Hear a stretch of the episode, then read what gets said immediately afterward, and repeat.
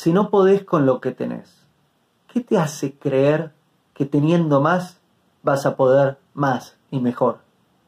Si no puedo con uno, es muy difícil que pueda con dos, y es muy difícil que pueda con diez, y es muy difícil que pueda con cien. Está bien pedir más y está bien pedir mejor. Sin embargo, debemos ocuparnos de hacer las cosas bien con lo que hay ahora. Si puedo con uno, tengo más chances de poder con dos, tengo más chances de poder con diez, con cien, con mil. Si no puedo con uno, tengo menos chances de poder con dos, con diez, con cien, con mil. Así que primero ocupémonos de poder con lo que tenemos hoy en la mesa, en las manos, a nuestro alcance. Primero con lo que hay acá.